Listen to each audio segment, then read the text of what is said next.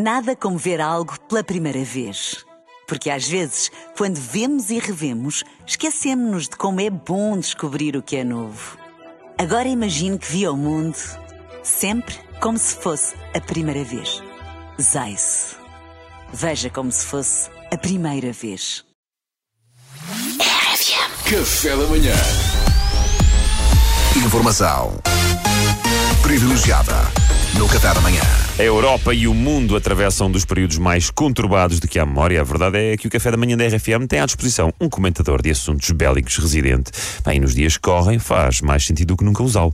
Ele é uma das mais altas instâncias do Exército Nacional e o único das Sobrevivente. sobrevivente, Falta o a único palavra, sobrevivente, o único sobrevivente da explosão nas imediações do Centro de Operações de Lamego nos anos 70, que vitimou oito soldados. O homem, a lenda, o general Venceslau Adérito, que escreve sempre estes textos para ele.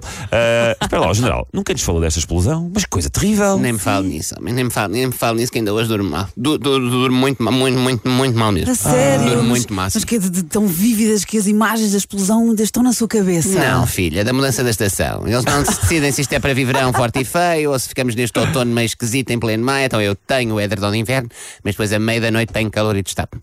Ora, volta a ter frio, pegue no edredom e volta a tapar-me. E sabe o que é que é curioso? Passado meia hora, volta a ter calor e destapo-me. Mas isto não fica por aqui. Ai, não, que não fica. Então, volta a ter frio e tapa-se. Oh diabo, você é da Interpol.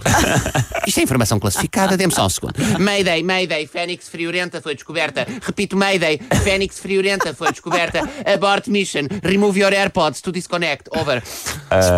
General, já voltou? Já. Hum. Ó, general, e a tal explosão nos anos 70? Aquela que vitimou os oito soldados, que o general Adérito foi o único sobrevivente. Foi, foi uma missão? Foi um ataque? Foi o quê? De certa forma, sim. Foi um grupo de colegas meus que numa manhã que estávamos sem nada para fazer decidiu-se: epá, isto era giro, era pegarmos fogo a dois cavalos connosco lá dentro, descer a ribanceira e saltarmos todos em andamento antes que explodisse. Só que ao que parece. Oito macacos conseguirem saltar de um dois cavalos em andamento não é assim tão fácil. Porque a Pois. malta ficou toda lá encavalitada como numa lata de sardinhas, a verdade é essa. Ah, então como é que o general conseguiu? Eu disse-lhes: vão vocês que eu estou mal da úlcera. E não fui.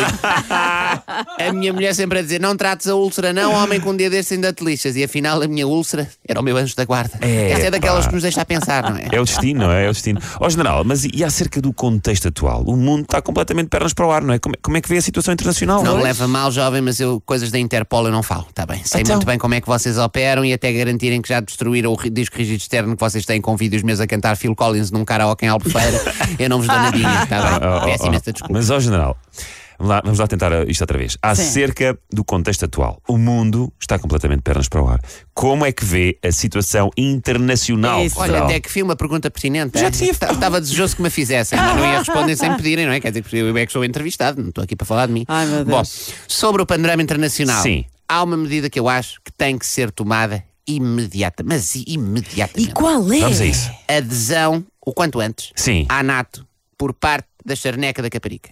Hã? Não se pode esperar nem mais um dia. Se os rossos se viram para a charneca, não temos salvação possível. Mas você acha, logo agora que eu estou a cultivar manjericão caseiro na minha horta, nunca lhe vou sentir o cheiro, caramba. Ó, general, a charneca da Caparica pertencendo a Portugal já faz parte da NATO, general. Ui, estes comentários, isto cá para mim, este gajo também é da Interpol. Estão a perceber? E Estão a ver como eles são matreiros? Ah, não precisas, ah, isso já está tratado, relaxa, pois ouça-me bem, a mim nunca mão de arrancar nada, percebe? A mim nunca mão de arrancar nada, compreende? Nada, acabei disto.